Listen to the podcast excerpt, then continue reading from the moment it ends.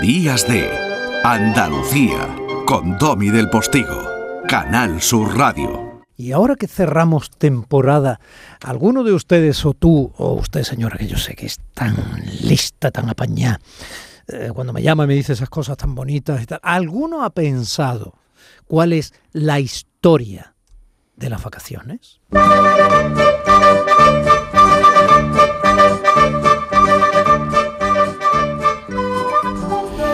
Pues sí, las vacaciones, bueno, pues si no quieres que te presente tiramillas, si da igual.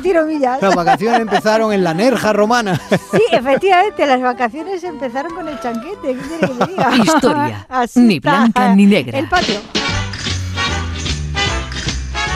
Bueno, esta sintonía que para nosotros es un homenaje a la historia de la radio, eh, es la que por derecho propio, pues, eh, abandera y cubre e impulsa la sección de Elvira Roca Marea. Elvira, buenos días.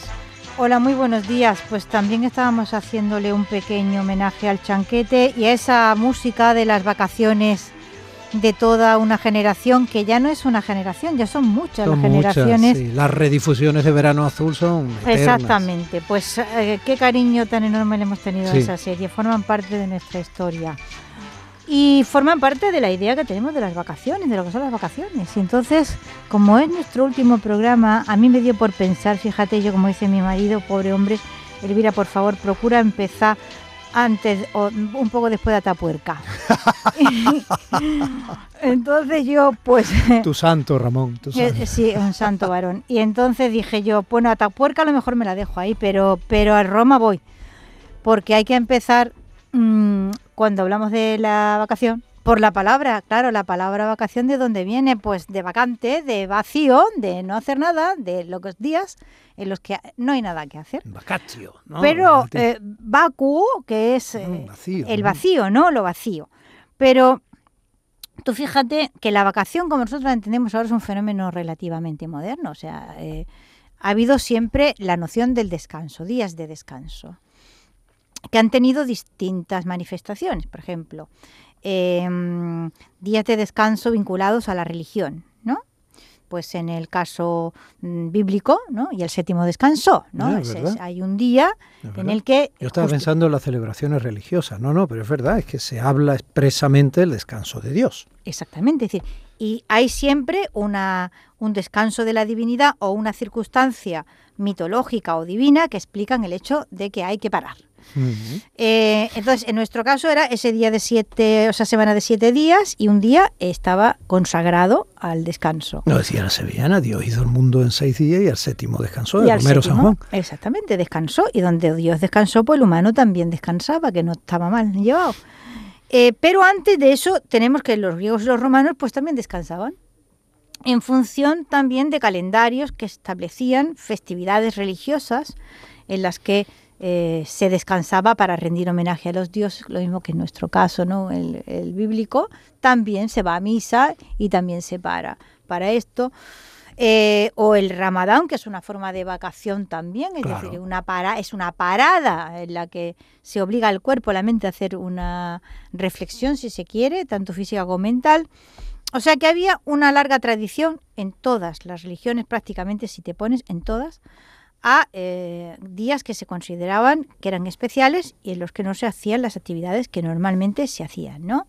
Los romanos tenían en el calendario establecido eso que se llamaban los uh, fas y nefas, es decir, los días fastos y nefastos, que para nosotros han quedado en nefastos, que parece que tienen una, una, cosa malísima, pero no es cierto. Decía, la palabra fas significa lo lícito y lo ilícito, y lo fasto y lo nefasto eran los días que en el calendario se dividían y en los cuales se podía tener actividad en el sentido de que se consideraban que eran lo suficientemente buenos o tenían buenos augurios para poder desarrollar actividad eh, tanto en los tribunales romanos, en el intercambio de compra-venta, en mercados, etcétera, etcétera, y otros días en que se consideraban que mejor no se hacía nada. Bueno, laborales y festivos, laborables y festivos. Solo que no, no, estaban establecidos previamente, ¿entiendes? De un año para otro, no.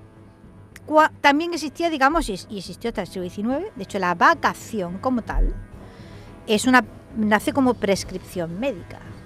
Es decir, el, la persona que está... que nos ha puesto Zapico parece de terror, no, no es muy pegada a los días. Eh, Yo no estoy escuchando absolutamente nada.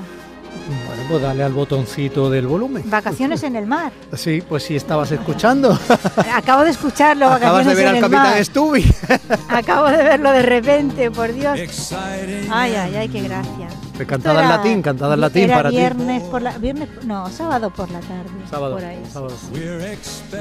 Y vamos caminando hacia el nacimiento de la vacación moderna cuando a finales del siglo XVII, 1600 y muchísimos, aparece o se consolida la idea del Grand Tour. ¿no? ¿Qué es el Grand Tour? Pues es un viaje que empieza al que empieza a aficionarse las clases altas inglesas, que no habían abandonado nunca el tema italiano, o sea, había habido siempre en la vida cultural de Inglaterra una presencia importante de Italia, ¿no? De hecho, están las, esas comedias de Shakespeare o esas obras de Shakespeare de tema italiano, eso viene de muy atrás, ¿no? De muy antiguo, del prestigio. Romeo Julieta, por no ir más lejos.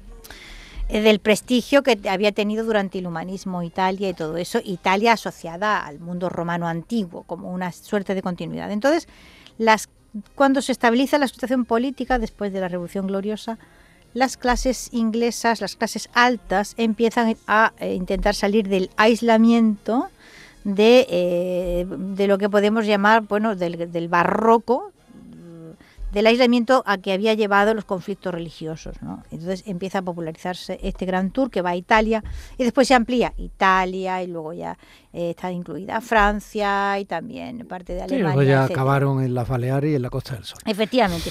Luego ya fueron, fue una cosa como si dijéramos invasiva. Mm. Y de la palabra tour, pues sale turista. Claro. Que es Stendhal, el primero que la, que la utiliza en un escrito y a partir de ahí pues nos convertimos en criaturas turísticas. el, cuyo famoso síndrome era llenar la habitación de todos los souvenirs que traía de su gran tour turístico. Creo que en versión cutre esa, esa, es, esa es la cosa, más o menos. Quizás algún oyente no sabe lo que es el síndrome de Stendhal. Consiste en que durante un viaje... durante un viaje encuentras un ah, paisaje, una iglesia, un objeto, un algo que te estremece de belleza hasta tal punto que sufres una especie de ataque que te provoca sudoración, taquicardias y otras cosas. Yo tenía un amigo que cuando viajaba encontraba algo así que le estremecía, decía que le había dado un estendalazo. Un estendalazo. Sí, alguien por ahí lo tenía escrito. Sí, es lo que sintió el, no recuerdo en de muerte en Venecia, por ejemplo, eh, cuando ve a al, chico. Eh, Aproximadamente. Bueno, pues Stendhal. Sí, yo confundía con Diógenes, eh, pido disculpas. Diógenes el cínico.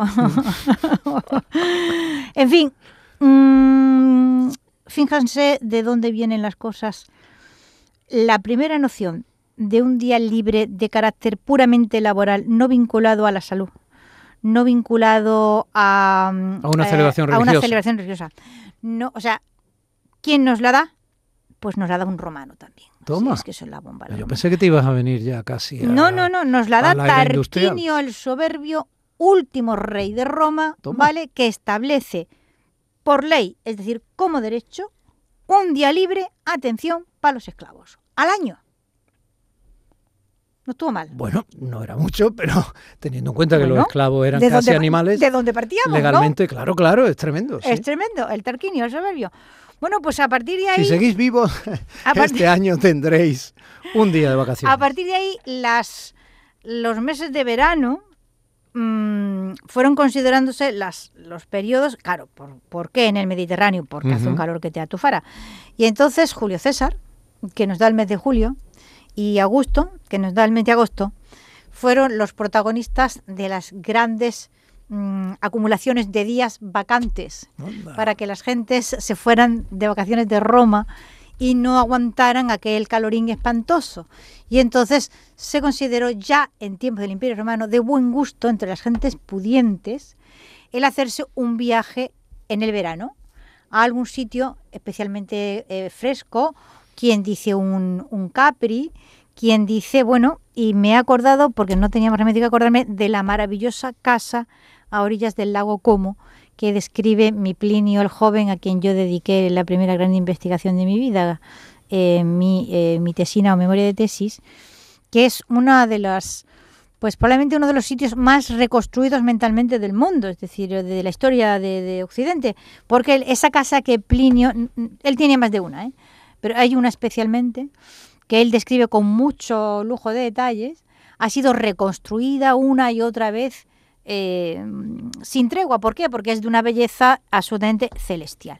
Después empieza ya, bueno, pues el, la vacación como derecho del, del trabajador. ¿Dónde? Pues en Rusia en 1917. la primera vez, que ves tú esto. La primera vez que aparece recogido la vacación como un derecho del trabajador es en esa Rusia de 1917. nos lo trae la Revolución de No te vayas a creer que andábamos nosotros muy detrás, porque en el año 18, en España, por primera vez, se reconoce un periodo vacacional de 15 días para funcionarios. Y es uno de los primeros lugares de Europa donde aparece este reconocimiento. Es el Estado el que se lo da a sus funcionarios, civiles y militares. No tiene capacidad todavía para mm, imponerlo eh, al empresario privado. Al empresario mm. privado, ¿no? De entonces para acá, pues la cosa va variando. Tenemos en Occidente las vacaciones en torno a los 25 30 días ha habido un momento en el occidente en el que la Francia de Mitterrand era el sitio con más vacaciones de todo el mundo occidental y no occidental. Ahora los que menos pues son los orientales, los chinos con cinco días normalmente el primer año trabajado que puede aumentar, que puede aumentar, ¿eh? Y los japoneses 10 días el primer año de trabajo en una empresa que también puede ir aumentando, ¿no? Pero raramente supera los 15 días y los occidentales nos mantenemos ahí en unas cifras que van en torno a los 20, 15, 20, 25 días, ¿no? Tendiendo los europeos a 30 y tendiendo los americanos a bajar de 20. Vacaciones de verano para mí. Le deseo muy buenas vacaciones, señor del Postigo, a Zapi en el control y a todos los que nos escuchan en Canal Sur.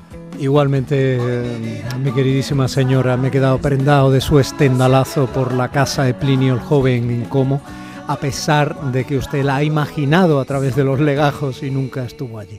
bueno, a través de los latines, y no es mala cosa para imaginar. Lean. Un beso grande, Elvira. Un beso muy grande.